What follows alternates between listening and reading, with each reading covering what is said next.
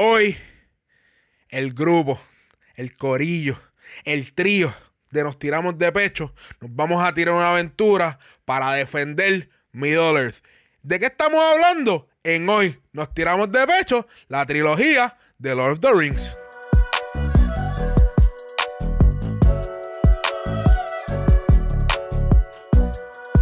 Bienvenidos mi gente a un nuevo año 2021 aquí en Pura Grasa Podcast y tenemos un episodio nuevo de Nos Tiramos de Pecho donde los panelistas de este grandioso podcast nos indagamos, nos tiramos, mira, era, embocado, nos vamos embocado, indagando y hablando de las mejores franquicias de películas del mundo del cine, ¿viste? Esto es redundante, película y cine, pero que se chave, ustedes me entienden. Nada, antes de, presentar al grupo, al corillo, a, a los hobbits de esta aventura, quiero decirles, suscríbete, dale like, en formato podcast. Si lo estás viendo en YouTube, comenta, mira, ustedes son unos locos. O le escriben a Giovanni a sus redes sociales y él nos va a escribir para atrás. Pero también lo pueden hacer los comentarios de YouTube. Mira, Giovanni es un loco. Y van y le escriben que mira, en la descripción está su información. Así que quiero presentarle, como siempre, eh, mano derecha de Pura Grasa Podcast, a Raymar Vélez, que es la que hay. Bienvenido al 2021 la que hay Johnny, que es la que hay Giovanni, bien, bien pompeado para hablar de la trilogía de hoy. La felicidad que Johnny no lo tiene hoy, yo, yo se las voy a enseñar a ustedes. El gozo que yo tengo ahora mismo es mera indescribible. Lo que Jonathan está sufriendo bien, bien feliz, pues bien tirándonos de pecho para Earth en este 2021. Mi felicidad es para ustedes, para el público. No es por Raymar, no es por Raymar, es por el público, literalmente. Déjame presentar directamente desde Los Ángeles, California, de Cali, nuestro amigo, nuestro pana, Giovanni J. Maldonado Chinea, que es la que hay Giovanni 2021. ¿Cómo estuvo eso? Pues está excelente. Eh, la gente ahora en Los Ángeles ha decidido que van a entrar sin máscara a los, a los supermercados para atacar a la gente, así que yo este es un delivery a mi apartamento ahora. Estás recibiendo delivery, no. Ahora literalmente te estás tirando una misión como los The Rings y los, y los, orcs. Los orcs están por todos lados. Están choretos. Que vaya, güey, tienes el look encendido de Frodo. Eh, tienes el 2021 no, oye, güey, no te queda mal, no te queda mal. Ah, ey, no te queda mal, así que, mira, está, era, está perfecto, perfecto, perfecto. Sí. Nada, Mira, eh, Giovanni, Giovanni K. Frodo, y recuerda que en Estados Unidos el 2020 se acabó la pandemia en Estados Unidos. Entonces, 2021 ya no existe, ahora ya no hay mascarilla que ponerse, ¿verdad? Eso es verdad. Tienes, toda ah. razón. Yo estoy, yo, yo estoy viviendo en el pasado. Sí, estás todavía en el pasado. Dale update al, al, al, software. sí. Nada, mi gente, como le dije al principio, vamos a hablar de la trío de Lord of the Rings. Y como siempre, cuando empieza un mes, nosotros decidimos quién va a coger una trilogía y a la última, la última semana, entre los tres cogemos una. Esta semana le tocó a Reymar y él le tocó antes de que se acabara el 2020. Y yo le dije, mira, Reymar, ¿cuál va a ser la trilogía que tú vas a escoger para empezar el 2021? Y él dice, ¿tú sabes qué? Vamos a escoger Lord of the Rings. No The Hobbit, The Hobbit es para otro podcast. Es solamente las tres películas que salieron en el 2001, 2002 y 2003 de Lord of the Rings. Y sabes qué, Raymond, perdí 11.4 horas de mi vida viendo Lord of the Rings porque tú decidiste escoger esta franquicia. ¿Y sabes qué? ¿Por qué decidiste escoger The Lord of the Rings Trilogy? Pues mira, Johnny, varias razones, y no solamente pues por, por, por chaval con Johnny, hoy no perdiste 11 horas, ganaste 11 horas de conocimiento. eh, pero ¿por qué la escogí? Era varias razones. Es posiblemente, posiblemente es mi trilogía favorita. Eh, me leí los libros hace mucho tiempo y Jonathan Basabe para mi cumpleaños me regaló los libros nuevamente el año pasado para volverlos a leer, que vaya, me falta el tercero y los dejé en Orlando, pero están allí. Eh, otra cosa también es que esta película sale en el 2001, yo tenía 9 años, eso básicamente cuando uno tiene como que 9, 10, 11 años, cuando uno en verdad se empieza a, asomar, tú sabes, con el cine y asombrar con las películas que uno ve, y es cuando empieza a decir como que de este punto es que me enamoré del cine y pues con nueve años yo esta película en el cine y yo me quedé como que súper asombrado. Este mismo año sale Harry Potter, el año anterior sale Gladiator, so yo estoy ahora mismo en, tú sabes, en el punto máximo para mí de, de, lo, de lo que es cine y de como que ver películas en el cine y me causa muchas emociones, especialmente esta trilogía, a pesar de que pueden durar cinco horas y me la disfruto y la puedo ver como quiero, no me quedo dormido. Este, para mí es una franquicia en verdad bien, bien fascinante. Y a pesar de lo largas que son, como que tiene varios géneros envueltos, como que tiene, tiene mucha cosa pasando, eh, siempre, siempre va a ser bien entretenida. Y pues como estábamos en Navidad y tenemos más tiempo para ver las películas, tenemos tiempo para ver 11 horas de película, así que este fue mi regalo para usted. eh, dale, mira, vamos a ver la, la, la, hermosa trilogía de Lord of the Rings. Bueno, eh, fue un tremendo regalo. Eh, ¿Sabes qué? Fue un regalo más para mi papá, que él sí es un fan. Oye, oye, yo le dije, ahora sabes qué viejo. Tengo que ver, no tengo que ver, sino voy a ver Lord of the Rings porque vamos a hacer un podcast y todo se revolude, nos tiramos de pecho y me dice, ¿qué vas a ver Lord of the Rings? Dale, yo la voy a ver contigo. Y fue la mejor decisión que yo hice ver esa trilogía con él, porque él me daba fun facts y también me daba su sentir como fanático, porque él ha leído esos libros, te lo juro, como cuatro veces cada uno, de tanto que él le gusta Lord of the Rings. Y también él me estaba diciendo fun facts del escritor, que el primer libro lo escribió en 1937, que fue The Hobbit. No vamos a hablar de eso hoy. Después fue en 1954 Lord of the Rings y era más. Y él me dice: Mira, él, lo escribe por unas críticas sociales que él quiere criticar en la sociedad por la industrialización. Él también pasó por la Primera Guerra Mundial. Y, todas esas cosas, viendo la película, también él me transmite como que ese, ese amor y ese cariño a la franquicia. Porque te voy a ser bien sincero: para mí las películas están bien largas. Oye, mi, mi attention span, mi ATD no me deja y él como que con él se me hizo más cómodo verla, entretenerme, aunque total, yo me yo puedo ver cuatro o cinco películas el mismo día, que yo veo una franquicia y más que sea del agrado de mi papá y que mi papá también se la disfrute conmigo como yo me la disfruto con él, para mí fue una de las mejores cosas de esta franquicia. Giovanni, para ti, ¿cuál es tu pensar de esta franquicia de Lord of the Rings reviviéndola otra vez? Pues, chico, Johnny, con ese cuento de tu padre y tú compartiendo tan tiernamente, por poco se me salen las lágrimas. chico, eh, no, no, no me hagas no haga llorar, chico. no, pero qué, bueno que las viste con él, ¿verdad? Chico, eso está súper cool que tu país sea así de, de fanático. Yo tengo un tío que es bien fanático también de Lord of the Rings. Y aquí yo sí que, yo no sé si ustedes se acuerdan, pero en Puerto Rico hay un IMAX. Sí. Que era en el, en el shopping mall ese al lado del aeropuerto. Que no hay nada en ese shopping mall. Pero ahí, fue el primer, ahí fue un IMAX, había un IMAX en Vistamar. Sí, había un IMAX ahí. Y cuando salió Fellowship of the Ring, yo la vi ahí con mi familia. Y te voy a ser sincero, me encantaba la película, pero para esa edad, como niño, la película tendía a tener esos cuts en negro. Y yo como niño pensaba que la película se había acabado. Y yo, ay, se acabó. Y después volví a empezar. Y yo, espérate. Ponle esta película. Pero, obviamente, las películas son tremendas, los libros son tremendos. Yo creo que es la, la, mejor adaptación de libro a película que hay en la historia del cine. Y reviviéndola fue fascinante, ¿verdad? Porque de, de verdad son películas excelentes. Y y son películas de las cuales se va a seguir hablando por siempre y por siempre, pero lo otro también era del, de J.R. Tolkien, escritor de Lord of the Rings. Él también se inventó un idioma. El, Elvis.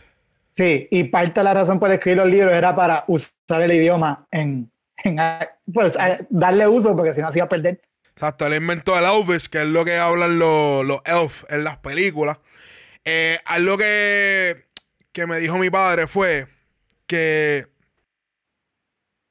estas películas, el que leyó los libros, es, se asimilan tan cerca a lo que pasa en el libro que por eso es que él le gusta tanto. Que la adaptación fue casi perfecta, inclusive.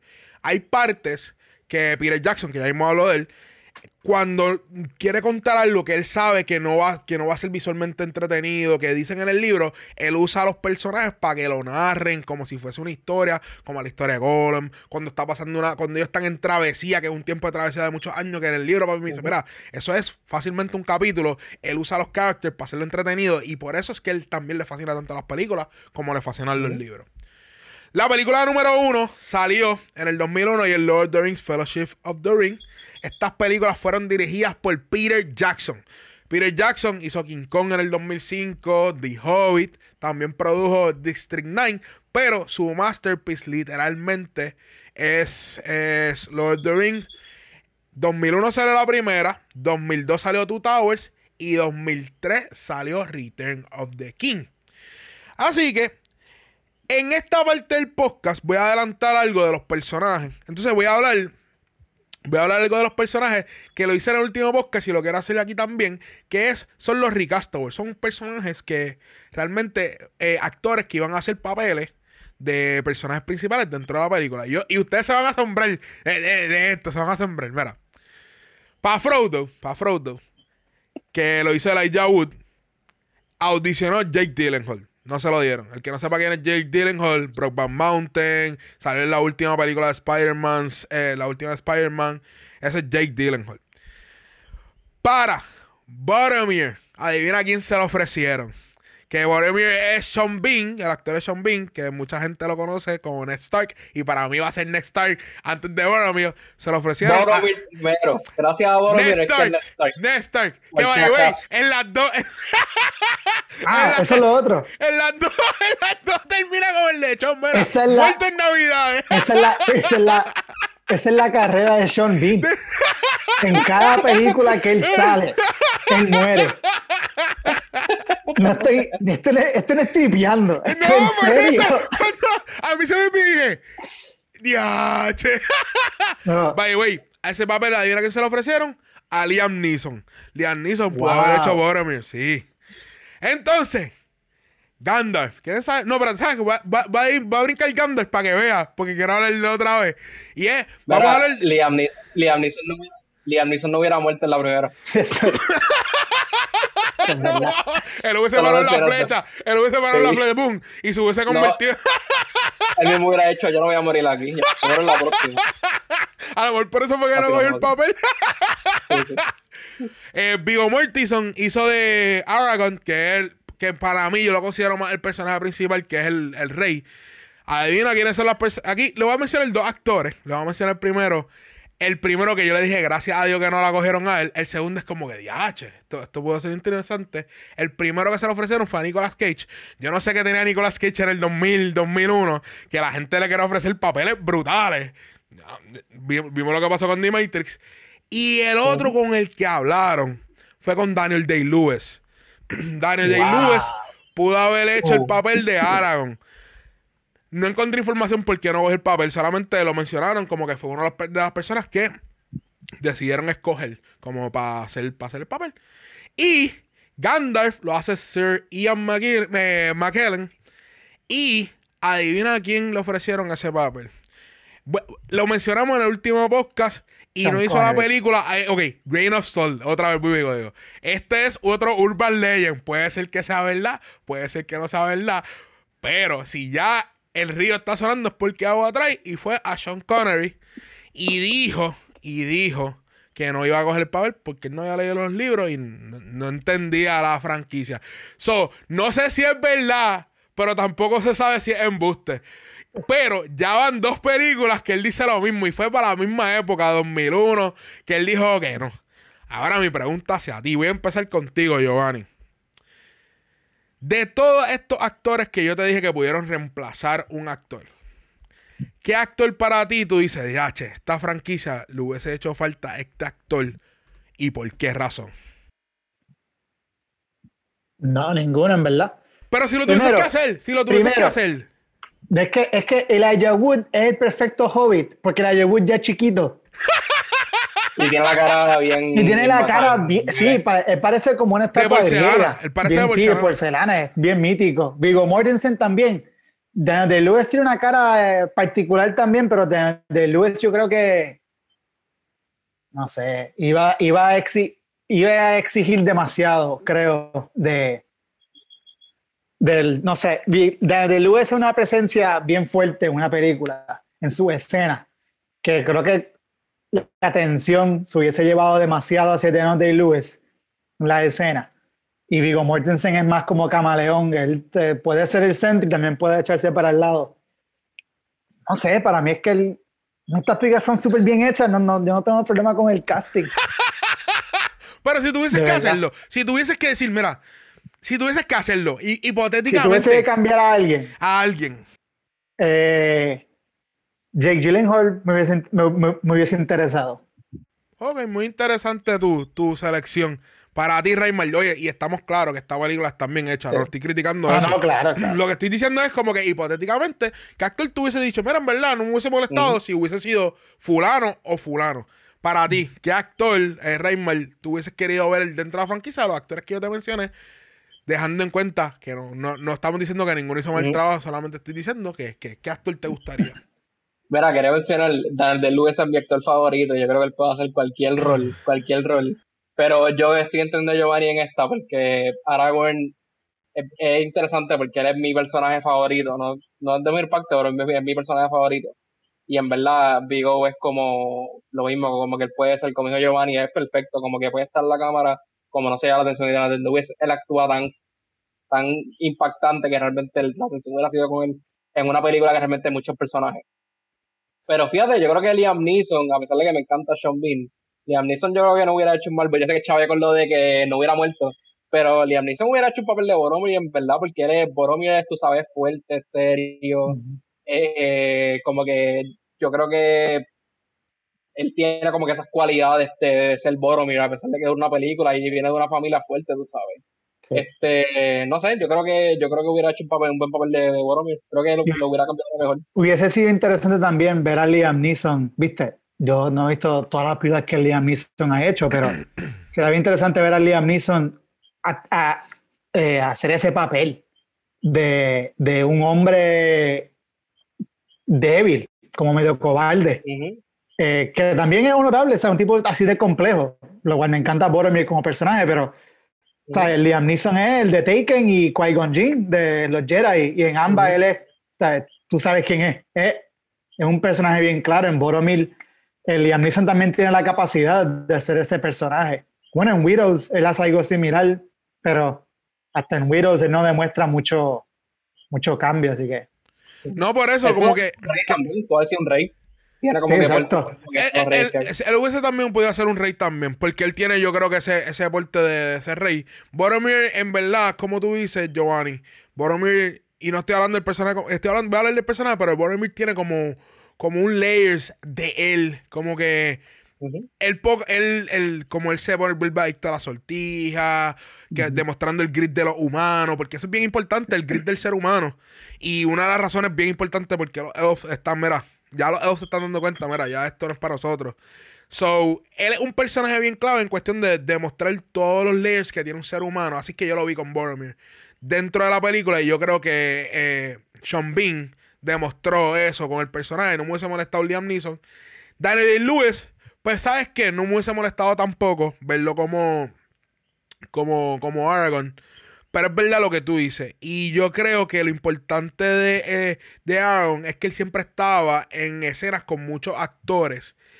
Y lo bueno de, eh, de, que se vio de la película era el balance que había entre todos ellos, que todos eh, brillaban a la misma vez y sin nadie sobresalir, ¿me entiendes? No, estoy diciendo que nadie lo hizo mal, es como que sobresalían y tú veías ese balance dentro y yo creo que Daniel Luis, como tú dices, hubiese traído demasiado, demasiado la atracción de... de en él, porque él es un personaje metódico. ¿Sabes que Yo me hubiese imaginado a Daniel del Lewis, loco, y literalmente estuvieron casi, casi un montón de, casi un año, casi tres años viviendo juntos. Loco, ¿y tú te imaginas a Daniel Luis tres años siendo Aragón? no, eso ya está demasiado.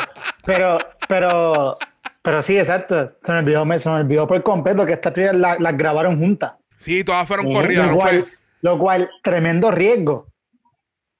Porque esas películas son carísimas.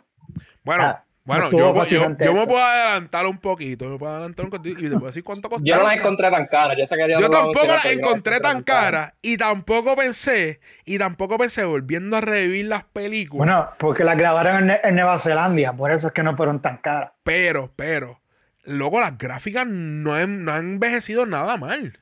Para mí, las gráficas se ven bastante bien, relevante para el 2021. Siguiente, ya estamos en el 2021 y ya literalmente las películas tienen 20 años.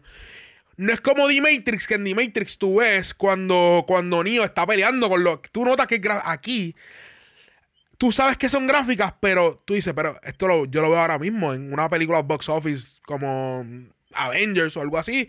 pero no han envejecido tan mal. Y yo me puse a analizar y dije, yo creo que esta película fue uno de los comienzos de los box office billonarios dentro del mundo del cine y a explorar, crear mundos más grandes en cuestión de gráfica y eso. Porque yo puse a analizar, yo no creo que exista unas películas así en, ese momento que salieron esas trilogías. Giovanni dice, eh, Raymond dice, no salieron tan caras. Pues yo, mira, yo, yo lo voy a decir antes de meternos a los personajes. Venimos con un segmento nuevo, mira, dirigido por Raymond Vélez. Tan pronto yo termine esto, Raymond viene, mira, con su segmento nuevo 2021. Venimos con sorpresa. Así que yo siempre le digo en todos los podcasts cuánto costó cada película en ese tiempo y cuánto costaron después. También le digo cuánto generaron en el global y cuánto generaron hoy en día, cuánto sería hoy en día. Así que las películas no costaron casi nada. en cuestión de, la magnitud de personajes, gráficos y todo ese revolú. El costo en el pasado de la 1 fueron 23 millones, de la 2 fueron 24 millones y de la 3 fueron 94 millones. En total fueron 400, eh, en total fueron 281 millones en el pasado hacer las tres películas. Hoy en día hubiese costado 405, 405.5 millones de dólares crearla hoy en día. ¿Ustedes quieren saber cuánto generaron en ese tiempo? Generaron 2.9 billones de dólares. Eso es en el 2001, 2002 y 2003. Hoy en día hubiese generado 4.3 billones. Repito, repito. O vamos a hacerlo más fino. 4 mil millones de dólares. Que eso es literalmente un presupuesto de una pequeña isla, de, una ciudad pequeña. Tú, me estás vacilando y solamente costó una fracción de eso. Ellos hubieran comprado Nueva Zelanda. bueno, y eso es lo otro. Que tú puedes ir a Nueva Zelanda, viste, cuando ya podamos empezar a viajar nuevamente, los que ah. estén planificando viajes, si quieres, si eres fanático de Lord of the Rings, en Nueva Zelanda todavía están los sets de las películas. ah, puede ser un hobbit por un día si quisiese. No, buscando información, ellos tuviesen, estuvieron un año antes creando el, la ciudad de The Hobbit. Eh, y literalmente trajeron grama de verdad para que las cabras pudiesen comer, para que se... Ellos literalmente querían que se viera que se vivía ahí. Grama artificial, hicieron huertos de verdad. Todo ese set lo crearon. Y hoy en día hay unos estudios bien brutales en Nueva Zelanda donde sale más barato hacer películas. Por eso muchos casos, eh, inclusive, si no me equivoco, Game of Thrones, una porción se grabó en Nueva Zelanda por, lo, por, por los lugares tan icónicos de, de, y, lo, montaña. Gracias, gracias a Lord of the Rings. Y también son los tax breaks y los incentivos en ese sentido. No, sí. Y, y sabes que viendo, viendo la película, viendo la película, y yo sé que me voy a ver un poquito, tú, tú notas algunos parecidos de, de, de, Game of Thrones con Lord of the Rings. O, o, que Game of Thrones sacó de Lord of the Rings unos parecidos visuales no necesariamente escritos o de trama, pero sino visuales. La, la guerra. Eh, bueno, dime. Los mismos libros, los mismos libros de Game of Thrones están claramente, viste, George Martin también es más como un historiador, así que él está tomando de la historia y ficcionalizándolo todo, pero también le debe mucho a Lord of the Rings. No, no, estamos claros, yo estoy claro de eso. Y, y tú, yo, ok, tú, Reimer, viendo las películas otra vez, ¿Qué similitudes tuviste? Yo sé que esta pregunta era la tirada de curva. ¿Tuviste con, con, una serie tan icónica como fue Game of Thrones, con Lord of the Rings o este tipo de saga, este tipo de, de película de aventura? Yo creo que, fíjate, más que Lord of the Rings, eh, a mí lo que me gusta es que estas películas, yo mencioné Harry Potter y Gladiator, como que estos son básicamente, si tú combinas esos dos años, salieron, o sea, empiezan a salir como que en, esta, en este milenio nuevo del 2000 y esta década del 2010 empiezan a salir estas películas que para mí fueron bien icónicas, porque como dije, yo tenía nueve años, aquí que estoy empezando a ver las cosas y decir, wow, como la gente cuando vio Matrix dijo, wow, o la gente que vio Alien en los 70 dijo, wow, este, ese era yo, o sea, para mí es, eso es lo grande eso. Yo no sabía que se iba a rodar, tú sabes, eventualmente algo como Game of. Y obviamente están las similitudes porque tú sabes como que el, obviamente no es el mismo lugar, no estamos en la Tierra, pero tienen estas similitudes de tú sabes, lo, la barbarie, tú sabes, de estos tiempos de, de antes y, lo combinas con, con cosas míticas y pues ciencia ficción, como que un poquito de la ciencia ficción, este, el caso de Game of Thrones, Y, o sea, la influencia de que no solamente está haciendo algo parecido, sino la influencia de grabar en el mismo lugar por todo lo que tuviste ahí. Este, el uso de CGI, tú sabes, el saber, el, el uso de CGI, el uso de CGI con Gollum. A mí Gollum es excelente personaje.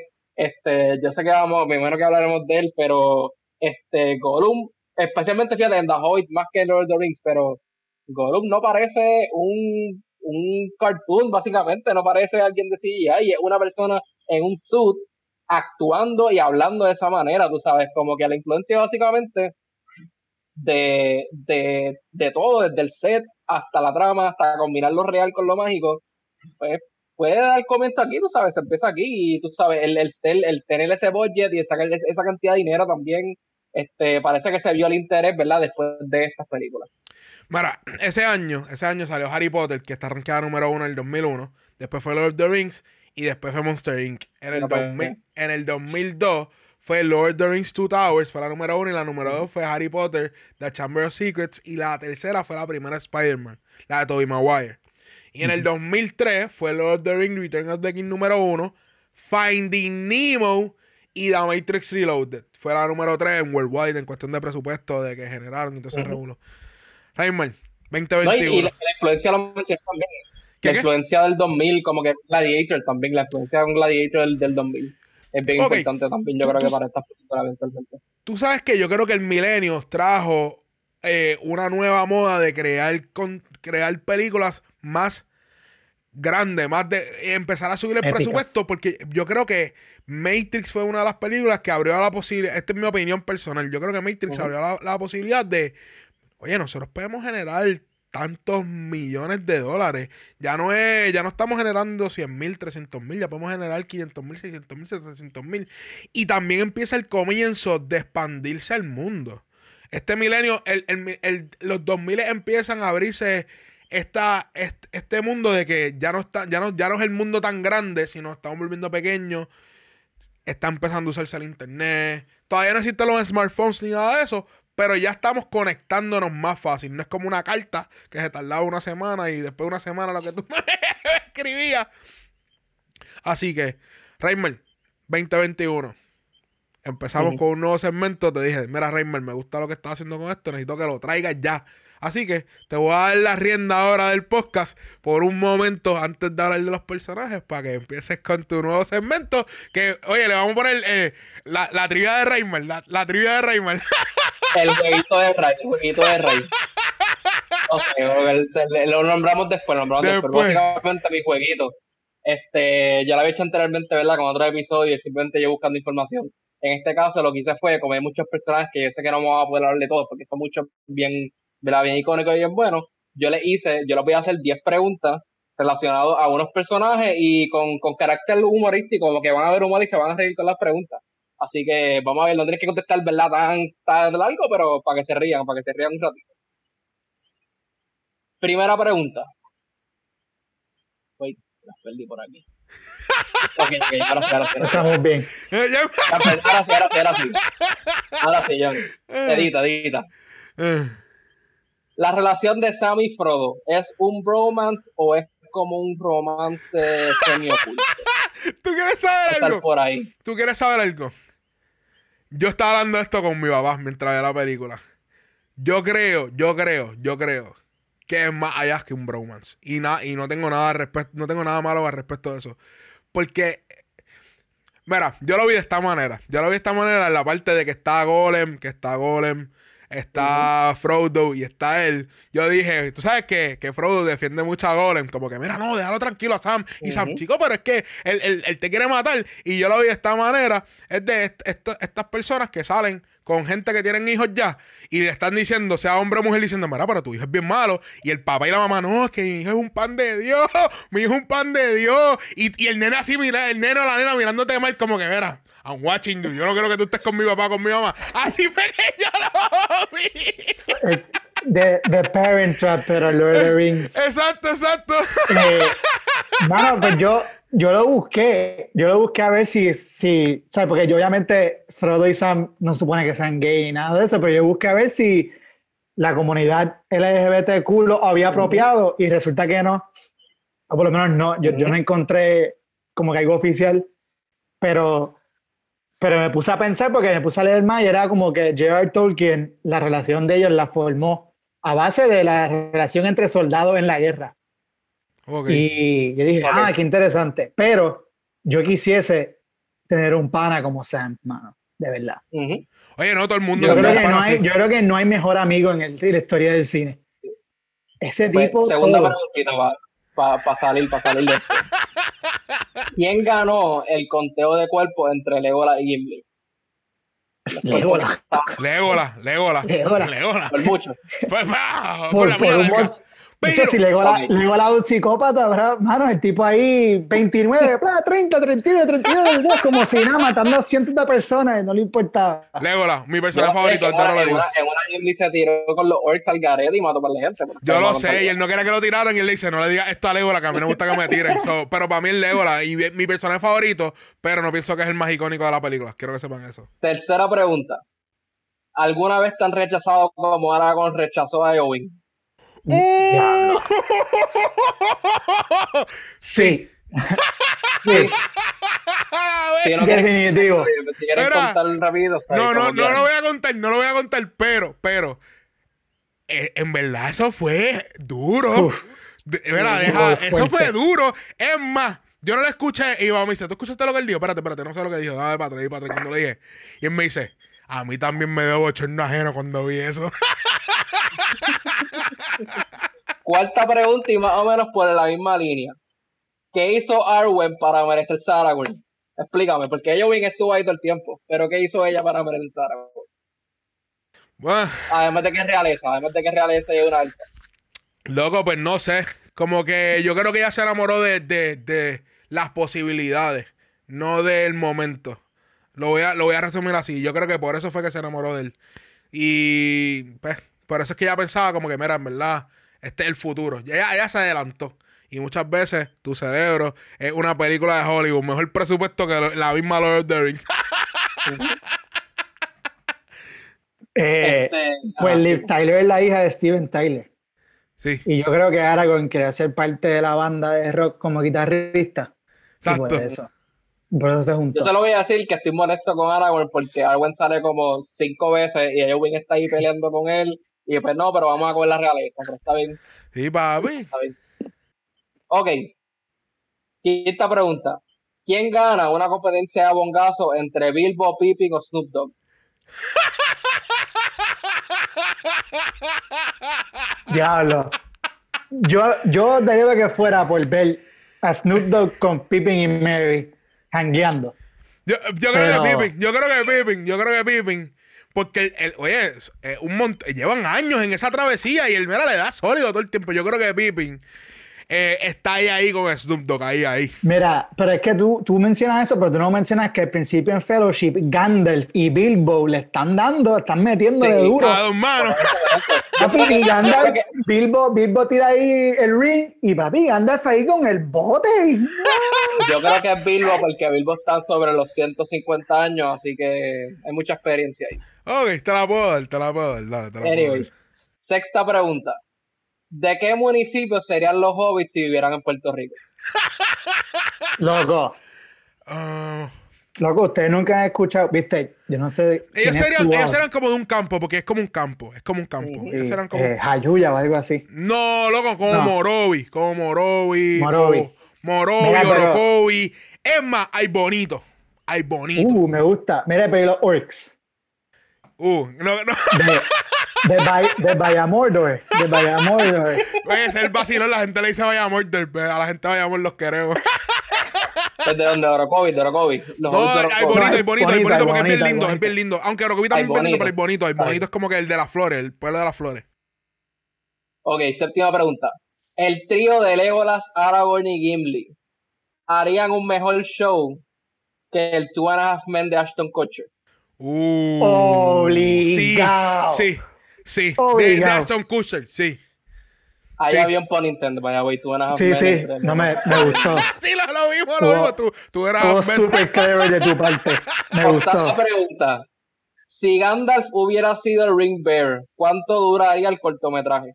15 minutos. Él se, tra- él se monta en el caballo, llega ahí al sitio, hace dos o tres magias, should, you should not pass, tiraba esto en el fuego y se acabó la película. 15 minutos.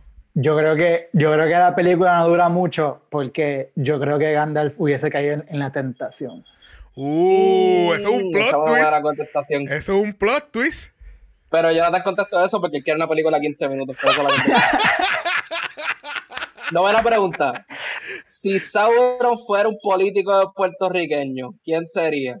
sí, espérate, Saruman. Sauron. Sauron. Ah, Sauron. Yo pensaba que decía Saruman porque Christopher Lee se parece un poquito a Rivera Chats ahí.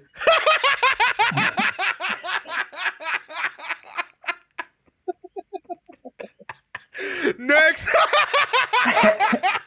Rivera Chat. Rivera Chat. Esa fue mi contestación porque hay alguien que lo que hace es dar órdenes y no hace nada. La última pregunta. ¿Qué le recetarían a Gollum si fuera tu paciente? Ah, Mira, yo, yo iba a preguntar si ustedes se acuerdan los anuncios de mi amigo Rodney. sí, sí me acuerdo. Mi, amigo, mi amigo. Schmigel.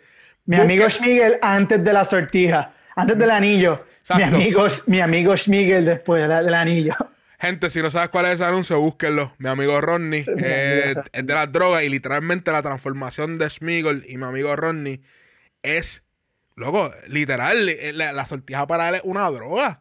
Lo, lo uso y, cabrón, eh, incambiable, incambiable.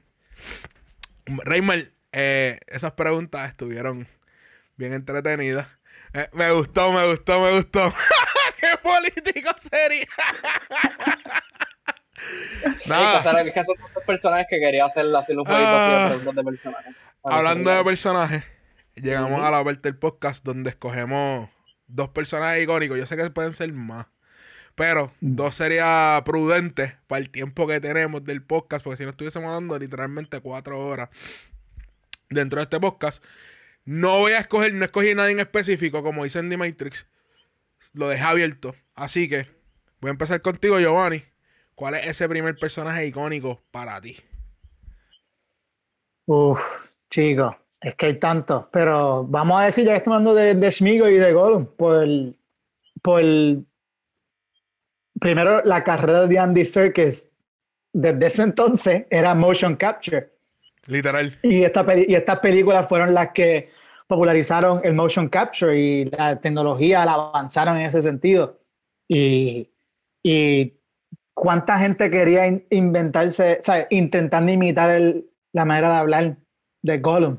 Y todo el mundo se creía super cool porque se creían super cool porque les salía, era como... A mí no me loco, sale, a mí no me sale. Yo traté, pero no me sale. Sí, My precious. pero, pero, my precious. pero Andy Serkis, tremendo actor. Y después hizo Don Chimpancé en plan de 10, el tipo está a otro nivel. Y creo que Gollum también tiene, es como pues, tremenda, ¿cómo se dice eso? El, el cautionary tale de lo que te va a pasar. Como para Frodo, cualquier persona ver de primera mano y primera instancia lo que te va a suceder si caen en la tentación del anillo pero diría Gollum definitivamente. Y chico, Viggo Mortensen se convirtió en un sex icon después de esta película también. eh, y Gandalf, porque Sir Ian McKellen, además de ser Gandalf, también ha sido Magneto y ha sido muchos personajes icónicos a través de su carrera. Pero, y Gandalf. Mira, ¿tú quieres saber algo? Cuando cuentas la historia de Golem, yo creo que fue la parte más cringy. Es como, es como ver el proceso, loco, de, de alguien que se está destruyendo poco a poco por la sortija. Fue, esto fue 2000, 2003. Y todavía yo, lo- yo decía, diache, pero se veía cringy de la forma que él se fue convirtiendo De la forma que él se fue transformando, de la forma de como él come el pescado y le hacen el close-up de él comiéndose el pescado. En verdad, yo, yo, yo dije, diache. Y, y fue rápido empezando la película. Como que lo, lo cringy de él matar a su amigo por la sortija, porque yo la quiero porque es mi cumpleaños. En verdad, esa parte de Gollum y, y él su- y, y también le, a- le cogí un poco de pena también, como que su- sus acciones siempre eran por la sortija. Y si tú miramos bien, Smigol era controlado por, por, por Gollum, que Gollum era el lado negativo de él. Smigol era bueno, él quiere tener Exacto, es Miguel como que quiere hacer devoto a alguien. Y en verdad, la parte que lo enseñan torturando, como que yo en parte le cogí pena, pero la misma es como que diache, loco. Y, y también tuvo una muerte bien triste, loco. Como que él, él no sintió felicidad por, ¿me entiendes? Claro, y, y, y, si, y viste, eh, se va a poner un poquito dark lo que voy a decir ahora, pero espero que, imagino que alguien ha tenido a alguien en su vida que ha conocido o de cerca o de lejito o de como sea, pero alguien que es un adicto. Y la adicción te hace lo que le pasa a Gollum. Exacto. O sea, el chiste de mi amigo Ronnie fue vacilando, pero también en la realidad como que en los paralelos, como que el, el peleón de la humanidad y Gollum es como que esa extensión del anillo que le creó la personalidad esa. Y, tú sabes que no, no busqué, no busqué información. Yo me puedo imaginar, yo creo que eh, para el tiempo que él escribió el libro, Tolkien, era la epidemia del, opio en, Estados Unidos. Que puede ser también eso, que él estaba, a lo mejor estaba viendo a sus amigos soldados pasar por este revolú después de la guerra, volverse a la adicción. A lo mejor, no, oye, estoy asumiendo aquí, no busqué información. A lo mejor puede ser que él lo que quiso depict, que es lo que quiso enseñarnos con ese personaje, era eso. Para ti, Reymar, ¿cuáles son los dos personajes icónicos dentro de esta franquicia? Sé que son muchos, pero dos nada más. Mira, era dos, dos. No, sí, sí. Son muchos y actually yo tenía cuatro. Qué bueno que Giovanni mencionó a Aragorn y Gollum porque son los dos que tenía que no iba a hablar, pero son súper muy importantes. Quería añadir a Gollum, en verdad. Y Andy Serkis específicamente. Yo no sé si ha habido un actor nominado siendo, ¿verdad? Un CGI básicamente pero él es el mejor, es la mejor actuación de la película. Tienen, tienen que añadir esa categoría en los Oscars y no, no, lo han hecho todavía. Él, un, es un personaje bipolar, o sea, lo difícil, no solamente la voz que él tiene, lo bipolar que es, este, la obsesión que él tiene con el anillo, este, el odio que le tiene a todo el mundo, tú sabes, como que es, son dos personajes básicamente en uno, y tú lo estás haciendo vestido de esta manera con esta voz, pero esas facciones son de él. Y cuando Jonathan habla de, de la parte de cringy, ese él, ese, ese Andy Serkis actuando, y las caras que él pone es como si fuera Gollum sin, tú sabes, sin el traje. La única persona que estuvo nominada para actuar fue Ian McKellen en la primera película. Fuera de ahí no hubo ninguna otra nominación. Yo hubiera nominado a Gollum por lo menos en la segunda o en la tercera, porque para mí fue excelente actuación.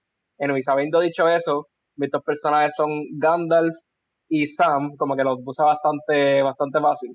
Gandalf para mí iba a ser el primero así así cuando, cuando, cuando hice la pregunta, porque para mí era el VIP de las películas. Él, él, él es el personaje más duro de las películas, este, no solo por sus poderes físicos, sino por su liderazgo. Hay partes que tú lo ves como está como general, mandando a los soldados, ya cuando es Gandalf the White, básicamente, este, y su conocimiento en los libros.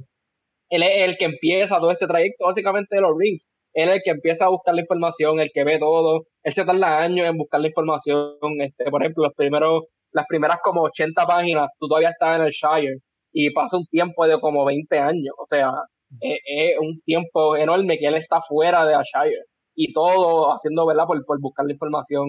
Este, él siempre está dando buenos consejos, siempre llega cuando tiene que llegar, porque en realidad él está salvando a todo el mundo específicamente en esa primera película, si no es por nadie, nadie va para ningún lado. Para mí eres el personaje más importante por esa parte. Está y está Sam y está Aragorn, hay muchos, pero para mí Gandalf es más importante.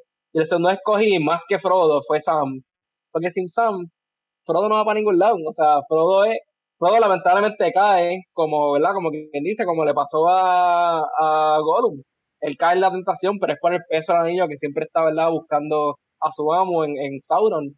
Pero, pero Sam es la persona que, que la, la fortaleza de Frodo, ¿sabes? Cuando él no puede con el anillo, el soporte, lo salva varias veces también él es el personaje que para mí más madura después de Aragorn. Yo creo que para mí más madura, porque Sam empieza, de hecho, en el libro, y te lo ponen más en la película, pero en el libro te lo ponen así mismo. Sam está cortando grama frente, al, frente a la casa y Gandalf sabe que él está escuchando todo lo que dice y por eso es que le invita.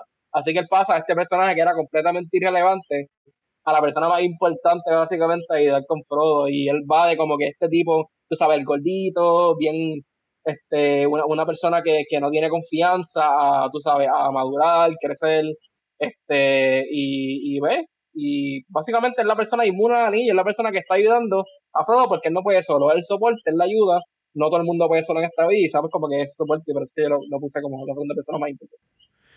Tú sabes que mi, uno de mis personajes y más icónicos para mí es Gandalf Gandalf de Grey, Gandalf de White. Yo estaba chavando con Reimer ayer, literal, hablando, hablando, y le dije, ¿cuál de los dos vas a escoger? Porque son dos diferentes. Pero literalmente Gandalf como tal, Gandalf de Grey o Gandalf de White, los dos son bien icónicos. Lo único que a mí no me gusta de Gandalf, que él sabe muchas cosas ya adelantadas y él no se mete. Como que él no mete mal la cuchara. Y si estamos en una guerra, no necesariamente tienes que ser tan sabio. Por favor, ya, mete la cuchara, mete cuando, cuando, él va a ver el, el, que está reemplazando al rey en el tiempo, él, como que, él, puede ser más fuerte, él puede como que decir, mira, no, salte, tú no eres el rey, tú estás loco, tú estás tostado, viene guerra vamos a aprender esto, a mí no me importa. Pero él fue más diplomático y más, loco, tú eres Gandalf the White. Loco, tú eres, tú eres, lo, lo, loco, tú eres una de las cosas más grandes de Middle Earth. Tú puedes hacer más, más, y, y eso es lo único que a mí no me gusta de Gandalf, pero después de ahí, él es, él, él es el pana o la amiga que siempre llega al party y, lo, y el party está apagado y él siempre llega. Llegué yo con la cerveza, gente, y tú, ¡ah! Ese es Gandalf para mí. Como que Gandalf siempre llega a tiempo, llega, llega con los army. Él, él, como que le da el push a la gente. Como que, mira, yo, creo que tú, tú deberías hacer esto. Yo, yo creo, viste, yo aquí. Tú sabes, yo aquí. Porque yo creo que te va a salir bien la jugada. Pues si ya lo sabes, díselo. Chicos, no están tan sabios, estamos en tiempos de guerra.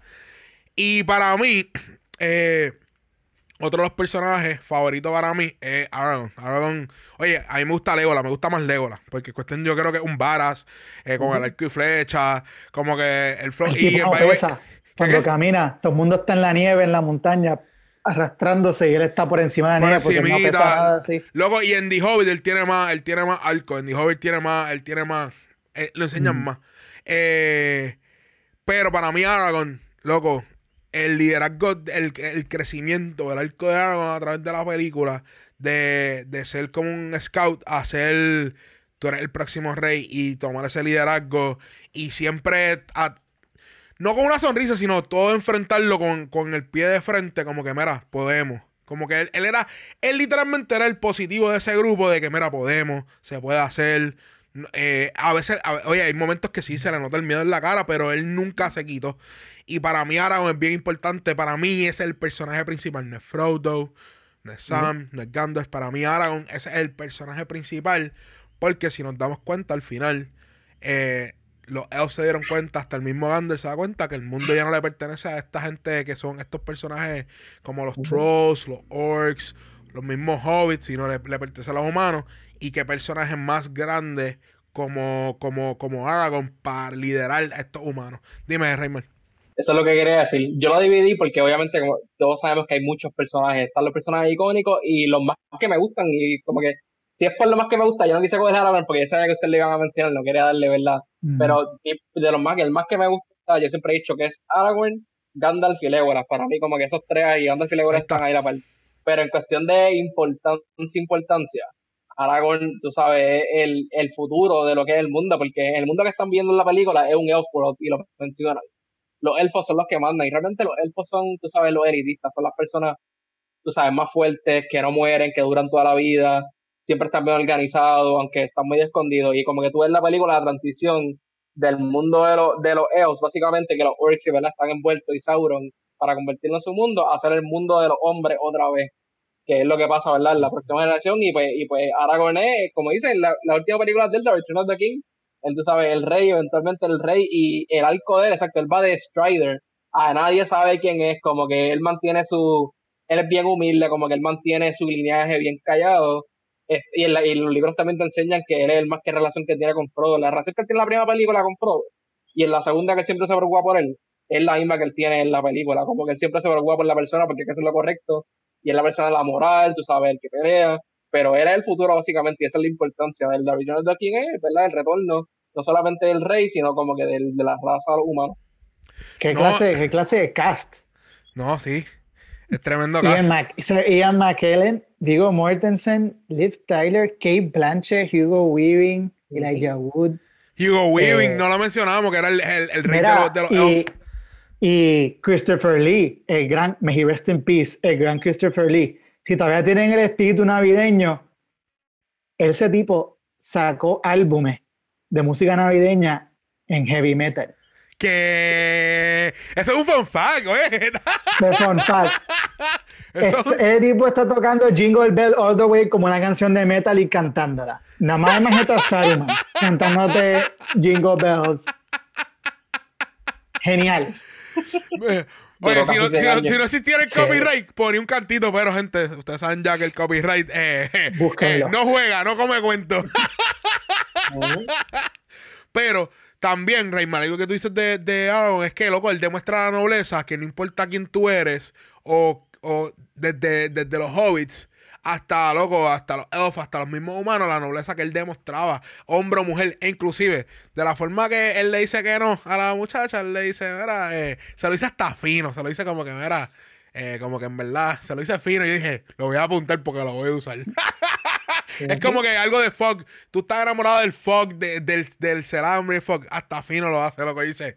No, wow. porque sí, es lo que, él- ella lo que dice es como que, mira, lo que tú estabas buscando, o sea, básicamente como él todavía no era lo que era, él no se sentía cómodo, además de que está enamorado de la alfa, tú sabes, porque es una alfa, pero este es más como que le gusta buscando, yo no te lo puedo dar. Hasta ahora what you're mismo, looking for, I cannot give you. Dice, wow. Loco, pero eso, eso demuestra hasta el grace que él tiene como personaje. Sí, sí. Y qué mejor personaje para dejar literalmente el nuevo reinado de los humanos. Y todo el mundo le. le- y, y ¿sabes qué? Y él tampoco fue entrando ahí. Yo soy el heredero del, del Kingdom. Él poco a poco se fue ganando el respeto de todo el mundo. Y para mí eso es una de las cosas más importantes. No es tener dinero ni poder, sino tener el respeto de la gente alrededor tuyo, loco. Eso es bien importante. Bueno, es que lo interesante es que él no quería ser el rey. Exacto, tampoco. Él llevaba toda la vida corriendo de esa responsabilidad. Bueno. Y él aprende que es su, es su, es su destino. Y tú sabes que hemos visto en muchas películas esto, esto mismo, que la gente no quiere asumir su rol de liderazgo y a lo último vemos un arco como que, pero como lo hicieron en Lord of the Rings o como lo escribió Tolkien. Mira, Esos son, esos son los mejores líderes. Masterpulse, loco, es más, es Masterful. líderes. Bueno, esta película, esta película eh, se ganó 4, 6, 17 Oscars entre las tres películas. La primera película que me estuvo bien raro que no hayan nominado actores más o hayan ganado, porque literalmente la actuación está buena. Y sabes que yo creo que fue por eso que como, como nadie, como que sí, cada cual sobresalió a su estilo. Ganaron en la primera, en la primera película se ganaron cuatro Oscars, que fue mejor maquillaje, cinematografía, mejor canción de música original y mejor visual effects. Si no gana visual effects, en verdad, la academia pierde puntos ahí. El segundo año de seis nominaciones ganó solamente dos, que fue sonido y efectos especiales por segunda vez. Y el segundo, el tercer año, se fue de veras, batió de 500. Eh, de mil, perdón, batió de mil. De mil. De mil, perfecto. 11-11. Ganó mejor película, mejor director, mejor eh, adaptación de un libro, mejor director eh, de arte, mejor diseño de, de, de costume, maquillaje, música, mus- eh, score de música de sin, sin cantante y mejor canción, sound mixing, eh, edi- edición, visual effect. Ellos literalmente ese año 2004 se robaron los Oscars y se llevaron todos los premios que fueron nominados. Y si no me equivoco, ¿verdad, Rayman? Eso no había pasado nunca en los Oscars que habían nominado a una película con tantos Oscars y se lo había ganado, ¿verdad? Y se que no, todos no. Eh, están invictos por esa parte. Se fueron de 11-11. Vaya, y se fueron de 30 nominaciones, 17, Johnny. 50, el 56%, se llevaron el 56% de las nominaciones. Oye, eso, eso es bueno. Oye, si llega a ser béisbol, si llega a ser béisbol, está metiendo 500, así que está bien. algo, algo, que, algo que específicamente tenía que mencionar de estos premios, y yo sé que Giovanni y tú también, Johnny, sabes de esto, es el score. Cuando tú piensas en Lord of the Rings, esa música de Lord of the Rings, Chicos, sí. Eso- es eso es el equivalente. Ese es nuestro, como nosotros pudimos ver esta película en el cine, este es nuestro equivalente de cuando la gente vio Star Wars la primera vez en, lo- en los 70 y Exacto. eso. mm, Que el pe, pe, pe, esa, esa sensación con esa canción, Lord of the Rings nos dio eso a nosotros. De tú ver las, let- las letras de Lord of the Rings, las palabras y la musiquita de Lord of the Rings poco a poco haciendo. Eso Ujú. es lo mismo. El mismo Eso. efecto. A mí me Porque- pasó, se me pararon los pelos cuando la música empezó así, de, wow. porque más que, o sea, Harry Potter también tiene como que tremendo score, ¿verdad? que son clásicos, son personas usando, tú sabes, mu- eh, instrumentos, o sea, esto no es nada, esto no es nada electrónico, esto son personas tocando eso. Y se, se hacía mucho en los 2000, es como que hasta más que Harry Potter, o sea, yo creo que esto tiene que estar, y yo no sé mucho de música ni de scores, pero tiene que estar como que en el top 3 scores más importantes en la historia de como que el cine. Más icónico, puede estar ahí. Más- Debe, debe- es very importante. depende. Sí, de- depende de cómo estemos midiendo, porque si es como una cancioncita, pues no, no, yo, yo está James Bond, está Jaws, está todas esas cosas, pero, en términos de scores, sí, está Uno, para lo largo que son las películas, tener esa música para, ¿verdad? para, para ciertos momentos es impactante. Y cosas como en la primera película, como, como los tambores, o sea, la primera película, vamos a hablar de eso después, pero como que para mí la primera película es súper icónica y cuando están en los Minds of Moria, como que tocando los tambores, que es algo que te describen en los libros, después como que cuando empieza el ball rock antes de eso, o sea, te, te pone en tensión. A mí esa parte underrated, como que scary movie, en verdad, porque yo en ese momento yo me, yo me cagué, yo hice mierda viendo como que el ball rock de esa parte, como que te pone en tensión, te pone en tensión y todavía me pone en tensión. Y es parte gracias a la música. En, en, verdad que sí, la música, y yo me, yo me fijo, una de las cosas que yo me fijo, porque a mí me gusta la música tanto que yo me fijo de eso. Y sí, debería estar entre los top 5 o top 10 scores de cualquier película icónica. Y sabes que voy a añadir Back to the Future. A mí no me importa lo que van a decir Back to the Future. El score de Back to the Future tiene que estar Claro. Yo sé que hatearon mi, yo sé que hatearon mi película, pero que se chave. yo estoy de acuerdo que ese score es icónico. No, Entre los scores de John Williams, Alan Silvestri es el de, el de, el de Back to the Future. Los de Indiana Jones. Sí, John, Williams. El problema es que John Williams tiene como los top 3, top 4, ese es el problema. Eso es injusto. El resto de la gente puede entonces dar su. Puede dar split their case. Ahora es Hans Zimmer, que tiene como 40 mil también. Sí. Eso, es como, como Reimer diciendo: Mira, todos los años se le puede dar el MVP a LeBron, pero no se lo dan porque hay que dárselo otra vez. Así mismo con John Williams. bueno, ahora le voy a hacer una pregunta. Yo sé que, verá, ahora es que, verá, mira atención. De las tres películas, de las tres películas, Giovanni, antes de darla, antes de llegar a la puntuación, de las tres películas, ¿cuál de las tres para ti es la mejor de la trilogía? Y yo sé que esta está bien difícil. Yo sé que esta, verá. Está bien difícil. Y esta pues mira, yo normalmente en las trilogías se supone que la segunda película es la que realmente o sea, te vuela la mente. Y la segunda película, en verdad, Two Towers para mí es la mejor. Mm. y no, no, digo la mejor en términos de calidad de nada, porque es que, es que para mí Lord of the Rings es, una película que tuvo que dividirse en tres partes, porque así de bien funciona la película. Y creo que es que la primera pasan muchas cosas, pero de cierto modo también te está como que haciendo el setup para lo que viene. Two Towers, de principio a fin, es todo lo que está pasando. O sea, si lo divides como que en acts, así como si se hace un guion en una película. La primera película es el act one, te presenté los personajes, esta es la aventura y la empezamos. La segunda película es todo el revolú que sucedió en la aventura y la tercera, el revolú que continúa para finalizar. Pero sí, la segunda para mí es la que es la más corta que se me siente. Y no es que se me sientan largas, pero la segunda se acabó y yo me estaba diciendo, espérate, espérate, ya se acabó. Porque sentí que pasó menos de una hora. Así de mucho me la disfruté. Wow, wow. Raymond, para ti. ¿Cuál de las tres películas? Yo sé que es difícil. Para ti, ¿cuál de las tres películas es la mejor de la franquicia? Quiero mencionar que las tres son buenas. O cualquier película, ¿verdad? Que cojan aquí, no hay ninguna, ninguna crítica, en mi opinión yo escogí la primera, es la que me, la y es más por nostalgia realmente, como que la experiencia que yo, o sea, yo todavía me acuerdo de ver esa película. Y volviéndola a ver otra vez, pues yo la veo ahora con otro ojo, obviamente, la veo como que yo le prestaba atención a la música, ¿verdad? Más detallista, pero cuando vi esa primera película, como te dije, yo, primero la introducción de los personajes para mí es excelente. Y es, la primera también es bien diferente a las demás, porque yo, como Giovanni está diciendo, ya la segunda y tercera, se están, Frodo y Sam no están, ¿verdad? Se pongan lo que hace Frodo y Sam, y lo que hacen los demás en la guerra. O sea, tú tienes que dividirlo por obligación porque es como pasa en el libro. Así, pero la primera que tiene el Fellowship of the Ring corrido así completo, es todo el mundo en el mismo bote y todo te, te, te, están llevando por, como que por todo esto.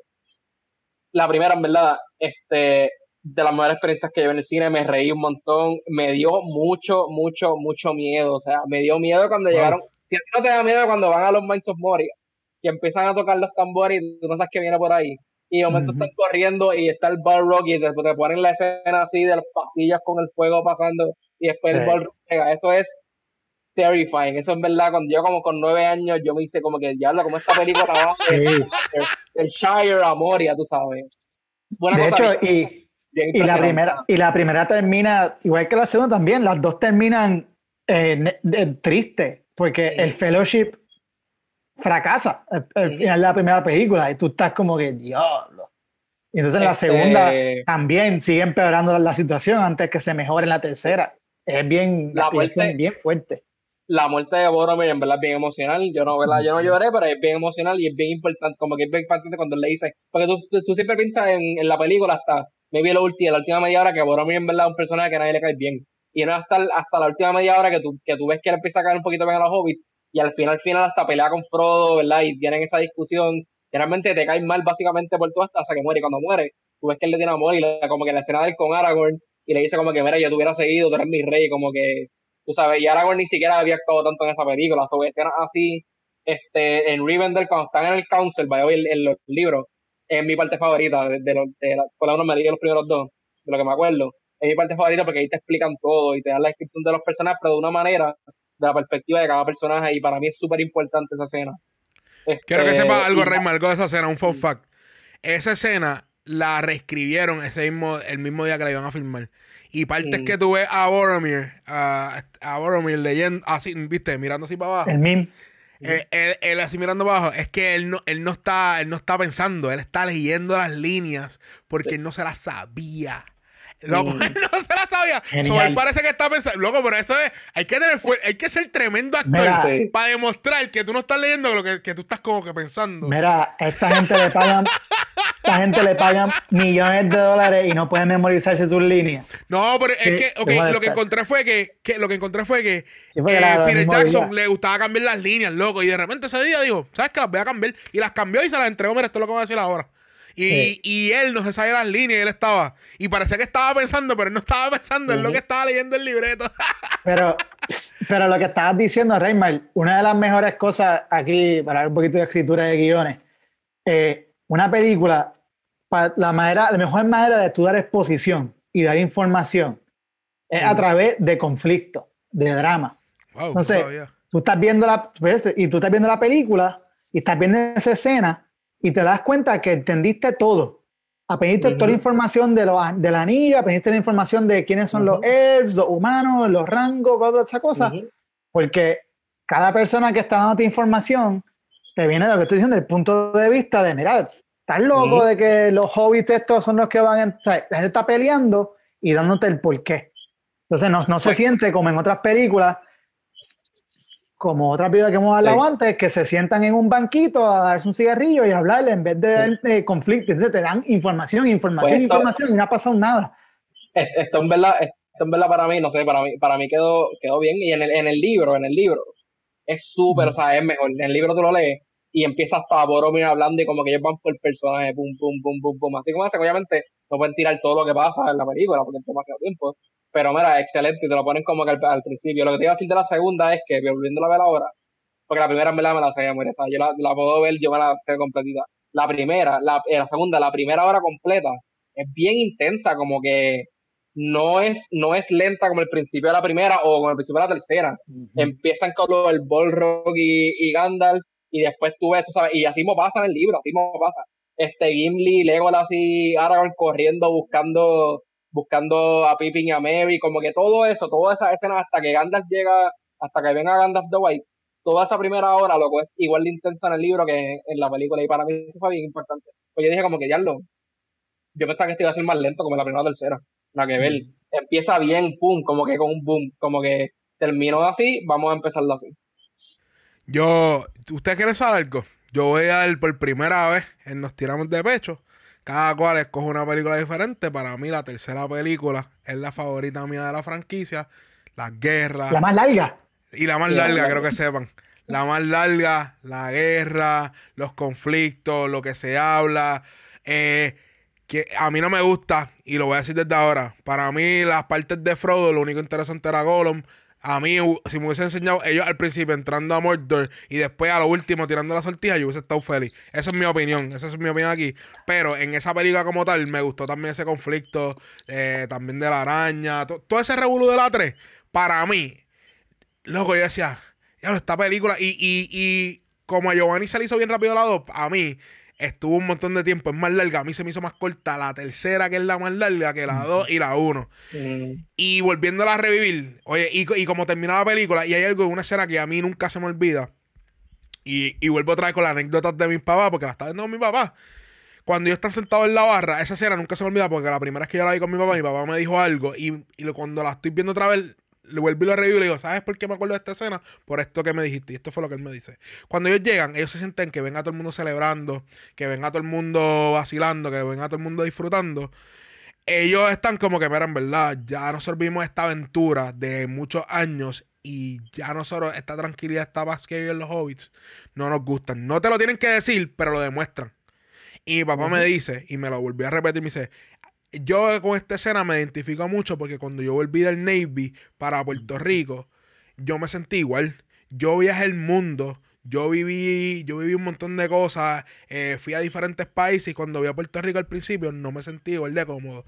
Y la mirada que ellos están transmitiendo a través de esa escena, yo también la tenía cuando estaba en- eh, cuando volví a Puerto Rico, que hasta mi papá, mi abuelo, que para descanse, me lo dijo como que, oye, tú te ves diferente. So, en verdad, la tercera para mí, lo digo y se me paran los pero la, escena- la tercera película para mí Sí. es como que para mí la más, más dura de toda la franquicia. Sí, no, porque son soldados volviendo de la guerra. Exacto. ¿Tú sabes a quién le pasa eso? ¿O quién, o quién caracteriza eso? Bilbo. Bilbo después de los hobbits, cuando él llega, que ellos, ellos te explican, ¿verdad? Lo que son los hobbits, que los hobbits son personas tranquilas, ellos no salen, ellos no pasan aventuras.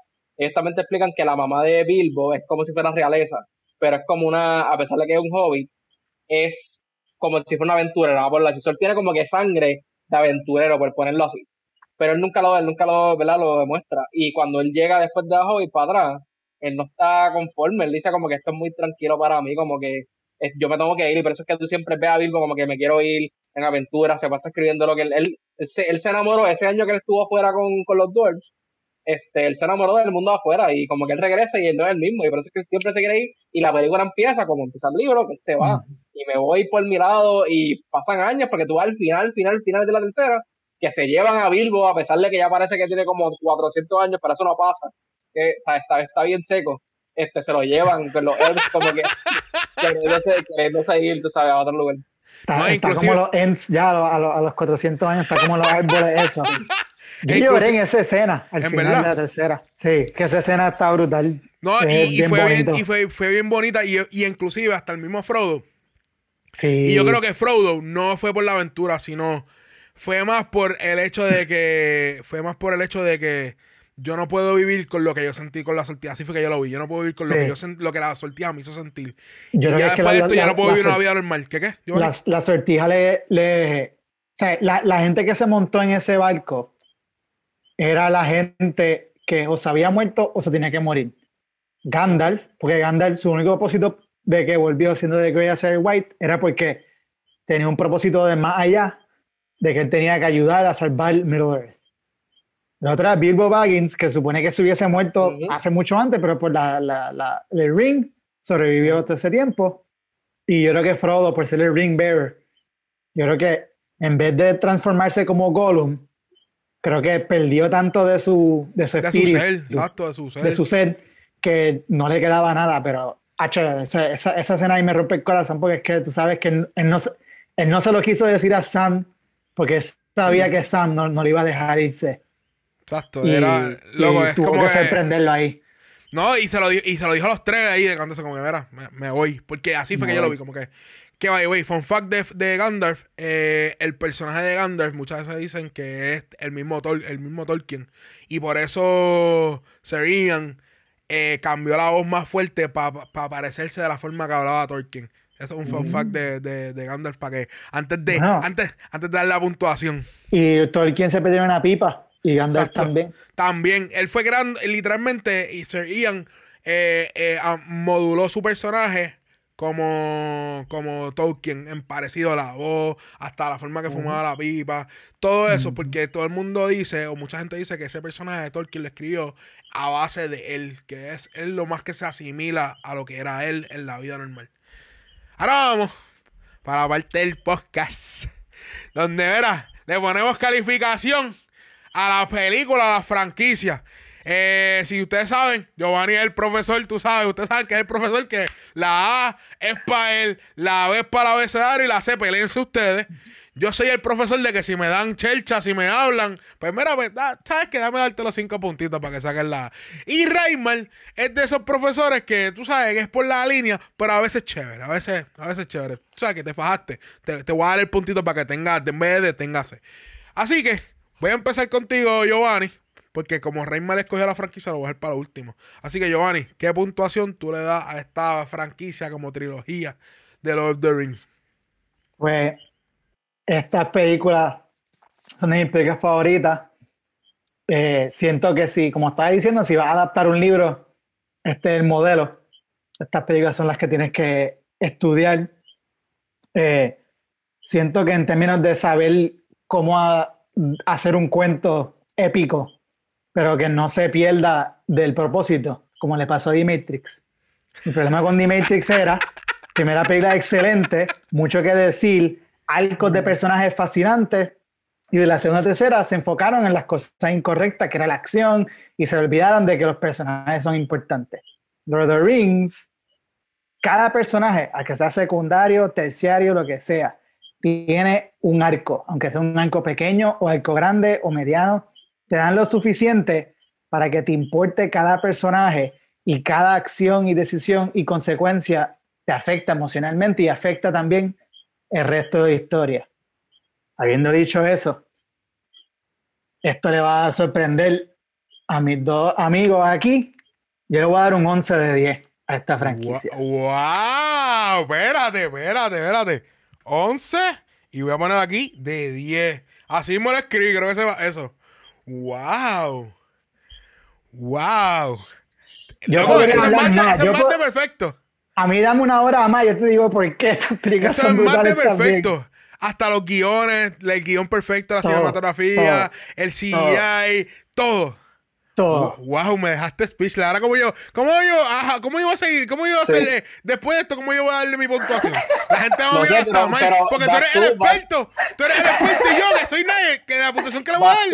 no, pero esto, esto es todo subjetivo. Esto es todo subjetivo, así que si no te gusta, no te gusta, no hay problema. Mira, ok.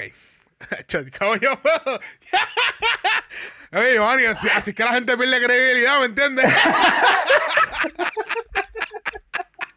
Dale un 6, Johnny, dale un 6.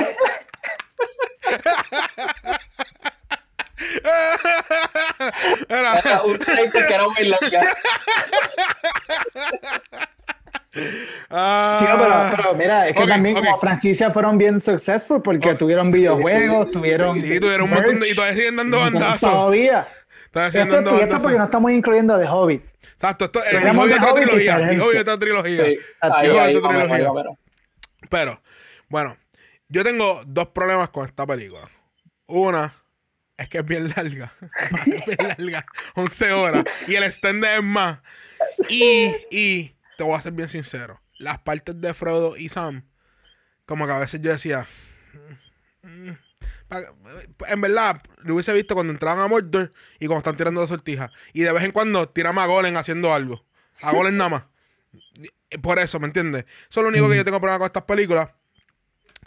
Después de ahí, después, después de ahí, ya que mi amiga aquí le da 11 de 10, a mí me gustó mucho las conversaciones. Yo sí me, fijo mucho en las conversaciones. Las conversaciones para mí son bien interesantes.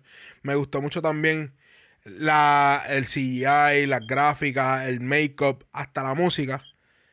Para mí nada en esta vida es perfecto. Ni, ni, ni, ni mira, ni, ni, lo, ni, ni para quitarte las, limpiarte las manos, los gérmenes, es perfecto, es 99.9.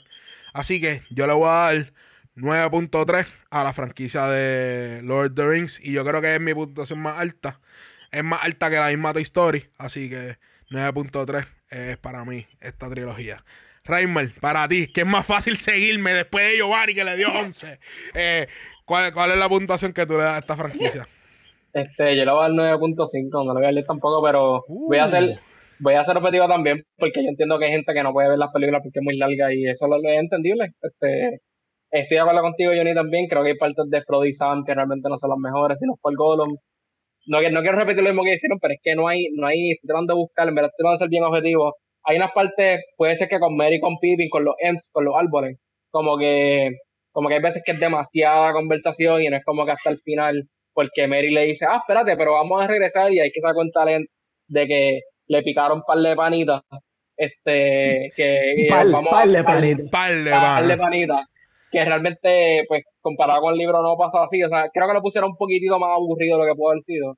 So, maybe como que esa es una otra escenas que le puedo dar, pero contigo eso, en verdad, tiene excelente música, excelente diálogo, excelente arco para todos los personajes que tienen. Eh, las personas malas son malas de verdad. Lo más cañón es que Sauron, que es como que el villano principal, casi no lo mencionamos aquí, tú sabes. Eh, y eso es súper increíble. O sea, es- y es Sauron porque-. Y es porque no. eh, el anillo y el efecto del anillo es lo más Nada importante. más, ya con eso ya era, ya era más icónico. Exacto. Que el, el villano debe ser el anillo, no debe ser él. Sí. El maquillaje, el maquillaje con los orcs y los urukai, o sea, unas cosas que, que no son cosas que yo le presto atención, pero tú, es que no hay manera de no fijarte en ellos, porque es que están ahí. Te ponen en la cara así los urukai, o sea, de frente, boom, como que estas cosas Sí. asquerosas, ¿verdad? Este, 9.5, ¿verdad? Porque nada es perfecto. Eh, No, no, Nada, puede. nada es perfecto. The way, está empate con Toy Story, le empataste, le diste 9.5 Toy Story. Y, Y la, pero- y la puntuación más alta para que vean que, para que vean, para que vean el, el- el- la disparidad o disparidad. Ustedes me entienden, que tiene Gio con sus puntuaciones. La más alta que él tenía era Toy Story, que le dio 9. Y ahora le dio 11. Y la más bajita es 6. Sí. Y ninguno de nosotros dos, ni Raymar y yo, le hemos dado 6 a ninguna. A ninguna. Y ya él tiene 2 6. Ya tiene 2 6. para que tú veas. Mira, pero, pero, pero una cosa que se me olvidó mencionar que me lo acabas de acordar cuando mencionaste a Sauron.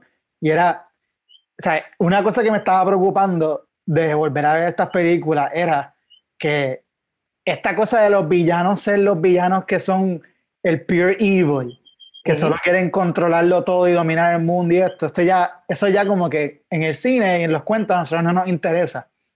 Porque nos interesan ya los, los villanos que son complejos y los protagonistas que también son complejos.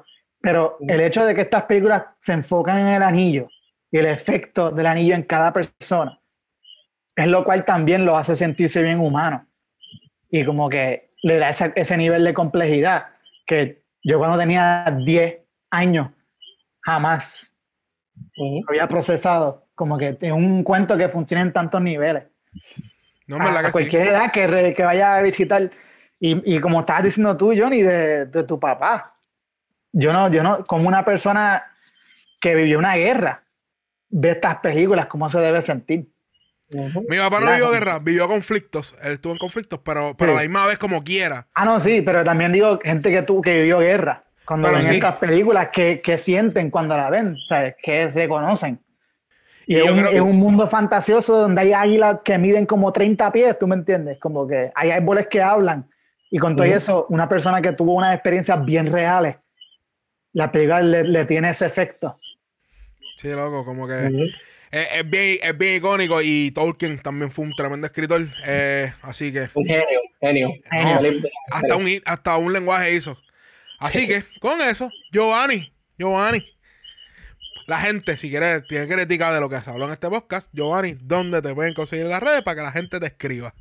Pues me pueden encontrar en Oh, Twitter espérate, y en espérate, Instagram. Espérate, ¿tú viste eso, Raymar? ¿Tú viste eso? Hizo, hizo. Espérate, no, que esta gente me va a hacer. Espérate. ¿Dónde te pueden conseguir? ¿Dónde te pueden conseguir?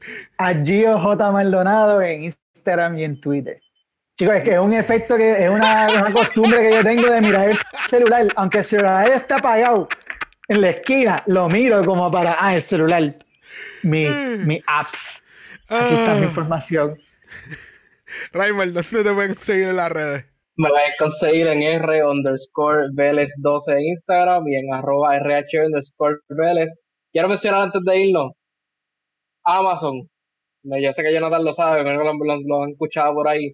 ¿Saben por cuánto compró Amazon, verdad, los derechos de Tolkien? ¿Cuánto? Serie. ¿Cuánto? 250 millones.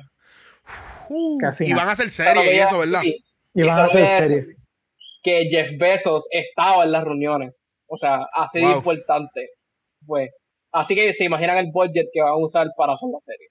Así que mi expectativa, yo nunca había tenido una expectativa por una serie tan alta en mi vida. Y está Sí. bien alta, así que creo que me voy a hacer. Bueno, yo espero, yo espero que la hagan bien.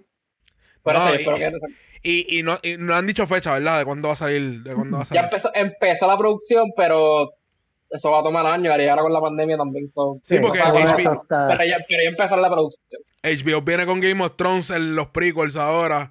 Así que va a ser Sí. bien interesante ver las dos series corriendo a la vez y cómo van, cómo van Yo a que- competir. Yo creo que una de ellas claramente va a ser mejor que la otra. Uf. Y, ya y- HBO, ya HBO demostró que puede hacer una serie así, con poco presupuesto y con mucho presupuesto. Bueno, Pero que pueden, que pueden empezarla y Exacto. mantenerla, pero no terminarla. Pero sabes que irónicamente, irónicamente, gracias a Lord of the Rings, boom, Gracias a Lord of the Rings. Gente, siempre le digo, por favor, dale like. Eh, suscríbete en YouTube, suscríbete en el podcast, donde tú escuchas podcast, en Apple Podcasts, Spotify, donde tú creas que suscríbete, mira, review, cinco estrellas, comenta. Si no te gusta lo que hablo aquí, mira, pues, mira, los haters son bienvenidos. También comenta ahí debajo de la descripción, mira, no me gustó por esto y por esto y por lo otro. O si no, le escriben a Giovanni, si tienen alguna duda, le escriben a Giovanni y Giovanni claramente nos va a ver. Toda la gente que viene tercera en este podcast siempre va a ser la persona que va a recibir el cantazo más grande. A mí me pueden conseguir como JD Basabe, uno en Instagram, JD Basabe en Twitter y Pura Grasa Podcast en Instagram y en Facebook. Y ahí te enteras de todo lo que estamos haciendo, de todos los revoluces, de todo lo que tenga que ser deporte, de películas, de entretenimiento. Ahí estamos. Gente, ya verás, estamos viendo la luz al final del túnel. Y como siempre le digo, por favor, con calma y sin prisa, quiéranse, ámense. Los quiero, los llevo, verá. Y chequeamos.